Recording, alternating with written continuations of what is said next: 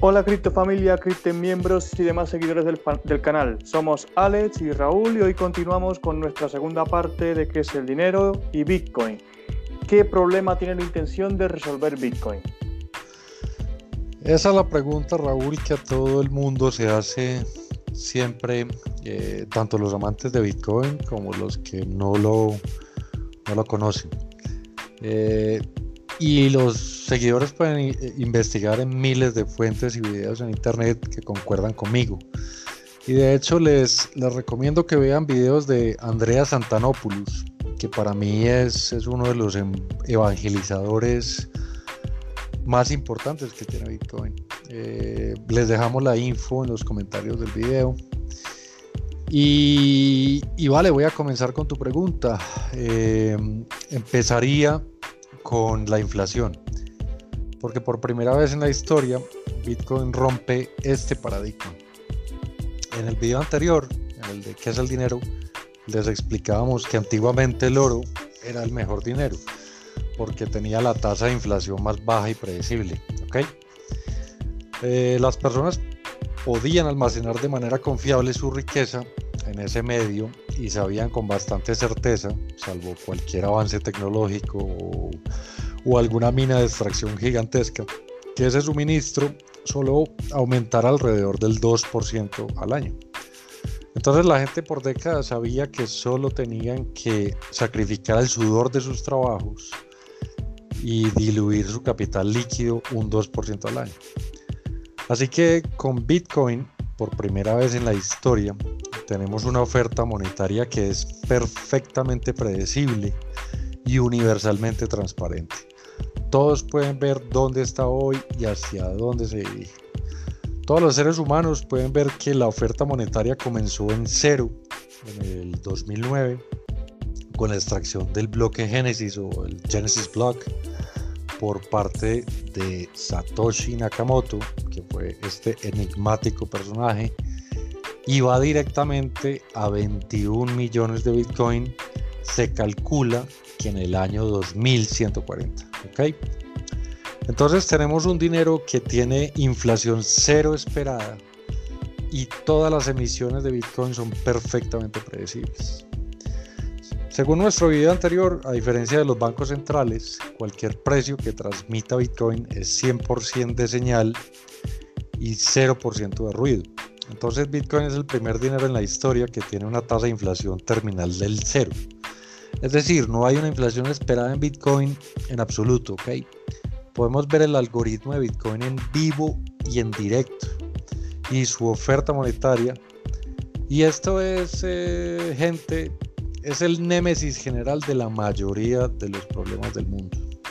Diría que la gente ha sido adoctrinada para que crea que la inflación es, es necesaria para una economía. Eh, que incluso el término en sí es un eufemismo. Suena, suena bien la inflación, o sea, mi casa es más valiosa, mis acciones son más caras, mi salario está subiendo como si solo pensaras una orden más profunda que la inflación.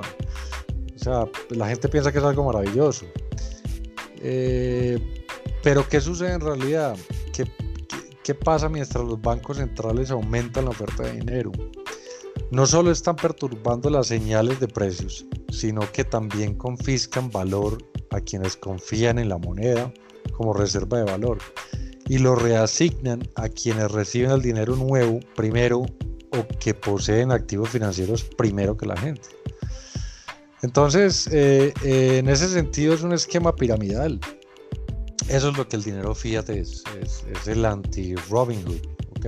Es, es robar a los pobres y dar a los ricos. Y ese es el motor principal de la desigualdad de riqueza en el mundo. Entonces, cuando, cuando los presidentes de la Fed o presidentes del Banco Mundial aparecen en la televisión y, dicen que la política monetaria y la desigualdad de riqueza no están relacionadas, les están mintiendo en la cara, señores. O sea, no sé si ellos comprenden estas patrañas. Me gustaría pensar que, que sí lo saben, pero les toca decirlas como dirigentes de los bancos centrales y hay, hay, una maquinaria detrás de todo, ¿no? Pero, pero realmente están administrando activamente un esquema que no es correcto para la gente común. Entonces, eh, en este sentido, Bitcoin es el primer dinero con una tasa de inflación eterna del cero. O sea, lo primero que, se pretende resolver eh, Bitcoin es la inflación. Su intención es romper este monopolio del dinero y restaurar el mundo a un paradigma de libre mercado. Alex, explícanos de una forma más sencilla para las personas que tal vez no estén familiarizadas con esta velocidad en el cambio en la tasa de inflación. Eh, sí, Raúl, la, inflación es un, es un bicho, como lo llamo yo, y es un bicho complejo de estudiar, y, los gobiernos saben su dificultad, y también saben cómo bombear humo alrededor de cualquier ecuación que no les convenga, ¿ok? El gobierno lo cuantifica con el IPC o el PCI, ¿ya? que es un cálculo, el índice de precio al consumidor es un cálculo en el que ellos administran sus datos de entrada u origen y lo han cambiado antes y probablemente lo volverán a cambiar para asegurarse de que siempre vuelva a su objetivo del 2% o lo que sea en el caso de cada país. ¿no? Una, una forma fácil de pensar en la inflación es en términos de tasa de cambio. Entonces con la tasa de cambio en dólares, eh, si la oferta de dólares supera la tasa de cambio por ejemplo, de la madera. Entonces podemos asumir que el precio de la madera denominado en dólares aumentará. Ahora bien, si la tasa de cambio en dólares no supera la tasa de producción de, digamos, televisores, estamos obteniendo mucha productividad tecnológica de televisores y esos suministros tienden a superar el crecimiento de la oferta monetaria. Entonces vemos mucha deflación en los precios en la esfera de la tecnología o televisores. Entonces este bicho de la inflación de lo que se trata es del cambio relativo. Mantener la demanda constante fluctuando las tasas de cambio relativas entre la oferta monetaria y el artículo que está midiendo la inflación. ¿vale? Y lo que es ah, realmente importante darse cuenta aquí es que nuevamente la idea errónea común de que un gobierno está estimulando la economía o agregando algún valor cuando aporta dinero, como el caso de Estados Unidos, ahora durante la pandemia cuando le envían el cheque de 1.200 dólares a los ciudadanos. Hay un efecto estimulante, claro que sí, pero estimulante como una droga. O sea, tiene una consecuencia negativa a más largo plazo. O sea, repito, se están, se están robando valor a los más vulnerables económicamente entre nosotros, los pobres o las personas que viven con pensiones o de renta fija, de salarios, etc. Y están confiscando valor de aquellos que dependen de la función de valor de almacenamiento de la moneda. Eh, la moneda fiduciaria, ¿no? el fiat, y reasignándola arbitrariamente como mejor les parezca, y esto es lo que amplía la brecha de riqueza en el mundo. Eso es lo que hace eh, este bicho de la inflación. Está creando una exacerbación de la disparidad de riqueza a lo largo del tiempo. Y eso es probablemente lo más, lo más importante que Bitcoin resuelve y va a resolver. Sí, como bien has dicho, ese efecto estimulante trae consecuencias negativas como una droga. Quiero decir, puedes ver lo que sucedió el año pasado, aproximadamente 7 trillones de dólares impresos, aumentó la inflación un 20% solamente en Estados Unidos en el 2020. Pero todavía no creo que la gente perciba esta inflación en sus interacciones diarias y su poder de compra en la base de su moneda disminuye en gran medida. Sí, sí, Raúl, se, necesita tiempo, eh, tiempo para que la gente lo asimile. Eh, no es algo instantáneo. Es decir, a la gente le gusta más quedarse con la idea de que sus, sus activos crezcan en ceros de fiat. Eh, el dinero es una póliza de seguro contra la incertidumbre del futuro. Por lo que a medida que aumenta la incertidumbre, la demanda de tener dinero también aumenta.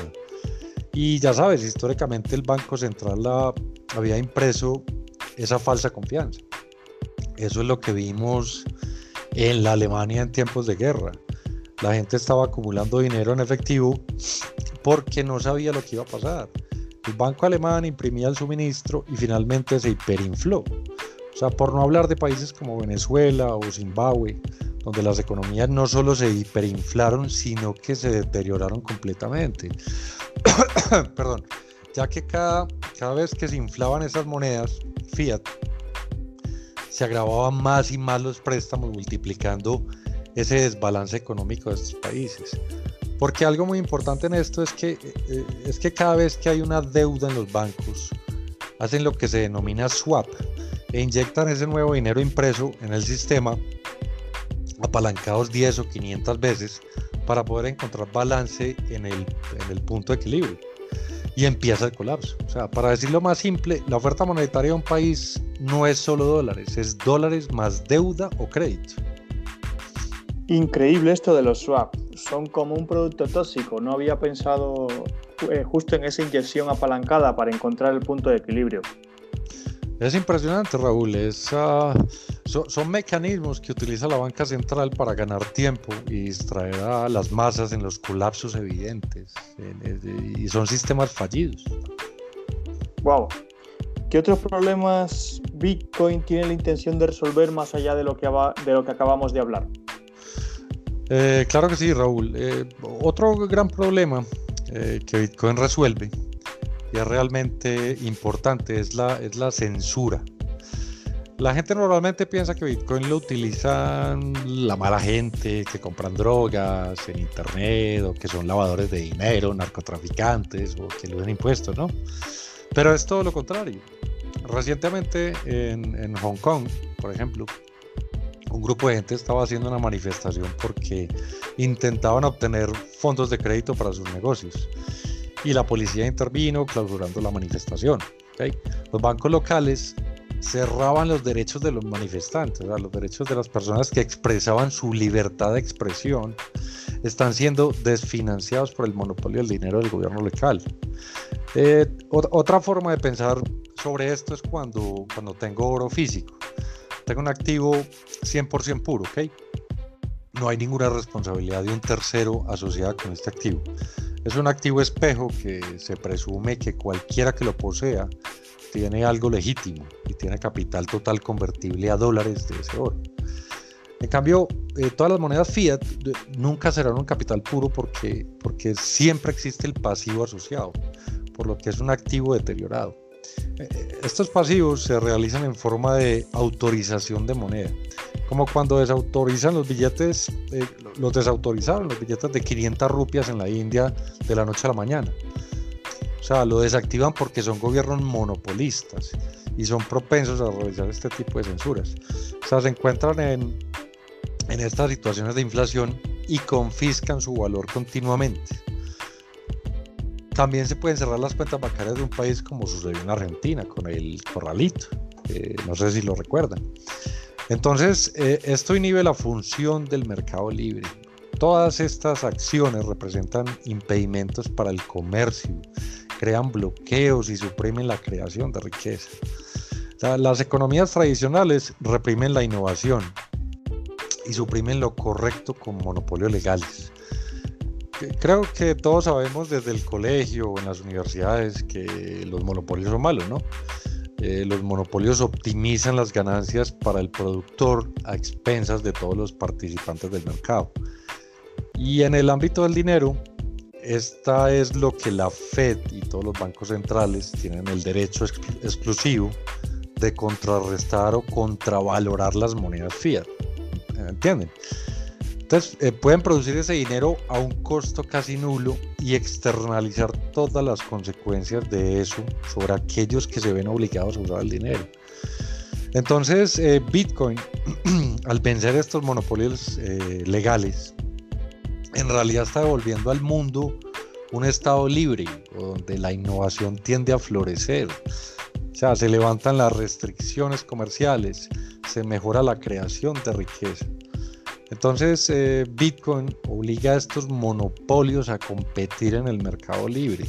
La competencia es el proceso a través del cual se, establecen los precios adecuados. Bitcoin recurre a lo que, como decíamos, es la, innovación. a través del cual se escuchan bien las preferencias del cliente. Entonces, eh, si continuamos con estos monopolios, no importa lo que los clientes crean que tienen, no hay elección, la, banca central es lo único que hay, ¿no?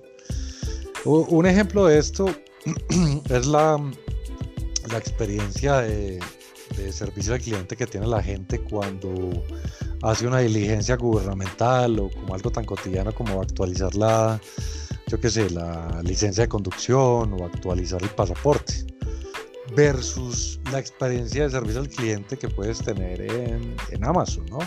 Una tienda de estas online.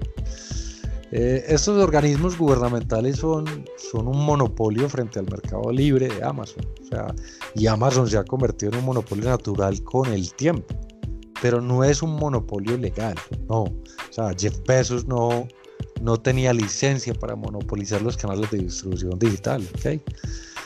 Entonces, al, al, al desfinanciar este mecanismo, Bitcoin desfinancia este medio a través del cual los gobiernos confiscan. Bueno, en realidad obliga a los gobiernos a que se vuelvan más responsables de las preferencias de los clientes. Eh, y a lo largo del tiempo esperaríamos tasas impositivas e impuestos que hoy en día no son consensuadas. ¿Okay? Esto, esto es muy importante. O sea, todos pagamos un impuesto de estos monopolios, y digamos que pensamos, genial, mi país lo necesita o yo lo necesito para mi comunidad.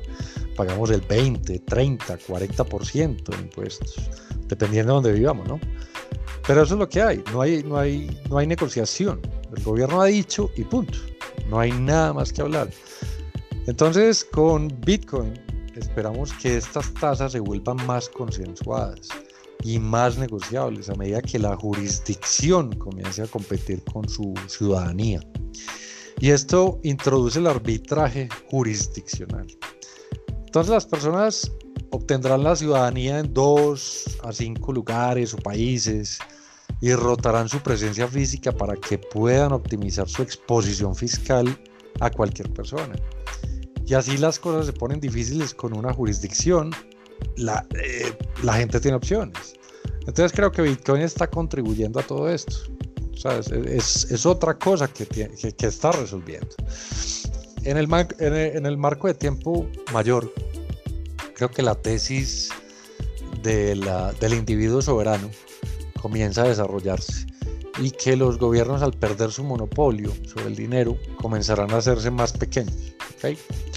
Simplemente no hay forma de continuar financiando perdón, estas burocracias que no son eficientes a su a su balance y estado de resultados soberano. O sea, no sé si me hago entender. Para los que no conozcan esta teoría, les dejamos la, biografía en los comentarios. La burocracia está llena siempre de cosas maléficamente graciosas, eh, como por ejemplo en el Líbano.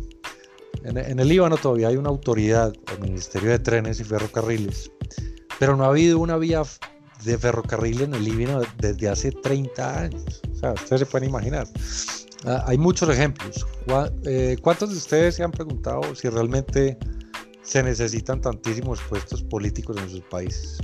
Seguro que se lo han preguntado. Pero estas burocracias no son participantes del mercado libre. Por lo tanto, no son responsables ante el balance de resultados del país. Por lo que simplemente se convierten en una organización ineficaz. Bitcoin intenta resolver esto al obligar a los gobiernos a competir de manera más plana en las jerarquías burocráticas, que simplemente devuelven valor a los participantes del mercado. Entonces, Alex, creo que sería natural que una persona que no está íntimamente familiarizada con muchos de los argumentos y contraargumentos de Bitcoin, lo que se están diciendo a sí mismo, lo que se está preguntando en este momento, es que el gobierno nunca permitirá que esto intervenga o reemplace las monedas fiat, como las conocemos hoy. Entonces, ¿cómo respondes a una persona con ese argumento? Porque seguro que lo has escuchado un millón de veces. ¿Cómo le responderías tú a esa persona? Eh, sí, Raúl, sí, sí, lo he escuchado muchas veces. Eh, creo que sin duda la forma más común de descartar Bitcoin, si, una persona se acaba de enterar, pero no lo ha investigado, eh, simplemente piensa que claramente los gobiernos nunca permitirán que eso suceda. Y siempre contesto con, con este argumento. hay un caso precedente de la Corte Suprema de Estados Unidos para el software de código abierto Bitcoin. Y alentaría a los abogados que nos escuchen, que miren el estudio del caso PGP eh, Software, así se llama, PGP, PGP, que también les dejamos la bibliografía en los comentarios. Eh, este caso tuvo, tuvo lugar a finales de los 90. El gobierno estaba intentando clasificar al software PGP, que es una tecnología de privacidad criptográfica bastante buena que se exporta al, extranjero. Todavía hoy en día funciona. Y el gobierno estaba tratando de clasificarlo como municiones, de manera que podían restringir su exportación, tratando de clasificarlo como armamento militar. Esencialmente para que así pudieran controlar su importación-exportación. Y, pasaron por alto, eh, pasando por alto los detalles del caso, eh, la clasificación que le tenía la información encriptada el Ministerio de Defensa americana, pero el, el, caso tomó un punto de inflexión muy importante, cuando el acusado en realidad es el que representa a PGP, que es un señor que se apellida Zimmerman, si, si, mal no recuerdo, imprime una hoja eh, en una hoja tangible la totalidad del código software PGP y lo presentó como evidencia física la Corte Suprema. Entonces defendió diciendo que esas hojas eran PGP y le dijo a la Corte, ¿cómo puede ser estas hojas armas ilegales? Esto es todo el código fuente, o sea, el 100% del software que intentan clasificar como arma o munición se encuentra en este documento. Y en ese momento la Corte Suprema declaró que PGP estaba protegido por la primera enmienda de los Estados Unidos, que es la libertad de expresión. Así que tenemos un caso precedente en la Corte Suprema de que el software de código abierto está protegido por la enmienda constitucional más importante de los Estados Unidos, es la libertad de expresión. Entonces eso es lo primero que respondo frente al argumento de el gobierno no lo permitirá. Y está bien, me pueden rebatir que se podría anular o volver a enmendar la primera enmienda. Y si lo hicieran, tendrían esa diferencia irreconciliable en las personas y el Estado de Derecho. O sea, incluso si lo hicieran, incluso si quitaran a la libertad de expresión, y bueno, todos nos volvemos en dictaduras, y Bitcoin lo pusieran fuera de la ley, Bitcoin está en la red y es virtualmente inaplicable. O sea, Bitcoin es un software tan artificialmente vivo que se ejecuta continuamente en todo el mundo. No hay, forma de saber quién lo dirige y quién no. Los gobiernos podrían intentarlo y apuntar el peso de la ley a algunas de las operaciones mineras, pero hemos visto ese intento en China. Los mineros simplemente se mudaron eh, estas pequeñas plataformas son, son pequeñas cosas de diseño modular, ¿no? Ah, los pones en una caja, los envías a otro lugar, los vuelves a enchufar y listo, sigue funcionando como si nada. Así que es una red muy difícil de alcanzar. Eh, no, existe una autoridad central, no hay oficina, no hay un CEO detrás, no hay una junta directiva, no hay socios colaterales. todas estas cosas en la que los gobiernos se concentran para aplicar la ley tradicional, Bitcoin no tiene ninguno de esos vectores de ataque. Mucha otra gente me pregunta, ¿y qué pasa si los gobiernos hacen un apagón de Internet para detener Bitcoin? Y esta pregunta es súper interesante porque resulta que Bitcoin, aunque lo apagaran 100 años, apagando Internet mundialmente, a la vez, supongamos esa locura, ¿no? pongamos en ese escenario un poco de ciencia ficción, eh, esto no es suficiente para detener a Bitcoin. Tendrían que confiscar y destruir todos los dispositivos electrónicos del planeta, literalmente. Porque siempre que sobreviva incluso una computadora o un nodo, toda la red Bitcoin se replica de nuevo a nivel mundial. Entonces es muy presuntuoso o difícil para mí decirles que, que Bitcoin es blindado, pero es sumamente complicado de tenerlo, O sea, es algo impresionante. Bitcoin no tiene talón de Aquiles, o sea, no tiene un único punto de ataque y la totalidad de Bitcoin está representada en cada software de cada persona de este planeta. Increíble lo que es Bitcoin. ¿Y qué le dices a la persona que dice que el gobierno simplemente va a perseguir a los exchanges? Ah, un buen presente de esto, Raúl, es, China también. De hecho, China lo ha hecho varias veces. Han cerrado los exchanges dentro de China. Perdón. Y un efecto secundario interesante de esto es que en realidad restringir la venta de Bitcoin en China, lo que hicieron los chinos fue seguir comprando en otros países y Bitcoin aumentó su valor globalmente. ¿ok? O sea, fue un desastre para el gobierno chino. Sí, y el precio de Bitcoin aumenta, o sea, si el precio de Bitcoin aumenta, la red se vuelve más segura y atrae a más participantes, por lo que realmente no tuvo un efecto consecuente en el Bitcoin en sí. Pero, pero tienen la razón, eh, los gobiernos pueden apuntar sus armas a los exchanges centralizados y cerrarlos, sí, pero esto alienta, como dije antes, al juego del arbitraje jurisdiccional. Si un gobierno que cierra los exchanges dentro de su soberanía, ¿no? dentro de su país, de hecho aumenta el incentivo para que otros gobiernos retomen ese negocio con sus ciudadanos. ¿okay? Porque las personas son entidades contribuyentes. Y por estas razones hay un incentivo para los países en querer jugar amistosamente con Bitcoin. Y si mira lo que sucedió con, con Internet en Estados Unidos en el año 2000, ¿no? Antes de las .com. El gobierno tomó ese enfoque de no dañar sus propias contribuciones. O sea, Estados Unidos fue inteligente y dijo, dejemos que el experimento de Internet de libre mercado se resuelva por sí mismo. Y observemos eh, qué sucede a raíz de...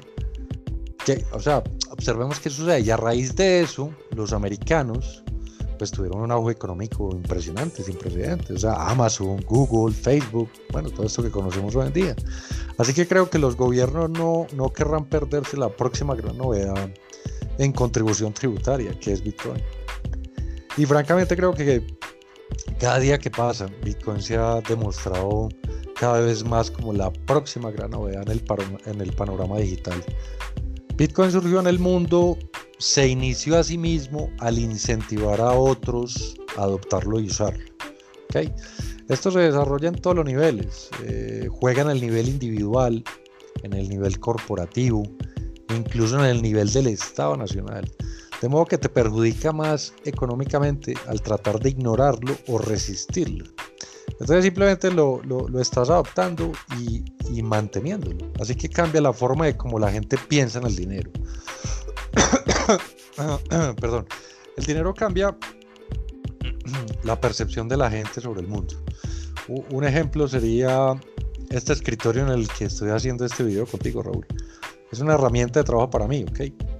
Me está proporcionando un servicio, pero si yo cojo un billete de 100 dólares y le digo a una persona que pase por aquí que se salte este escritorio con sus pies, le doy los 100 dólares, con esa misma rapidez mi herramienta de trabajo se convierte en un obstáculo para esa persona. ¿okay? Entonces el dinero está cambiando la forma en que vemos al mundo. Y creo que con Bitcoin los gobiernos y entidades pueden resistir y luchar contra él.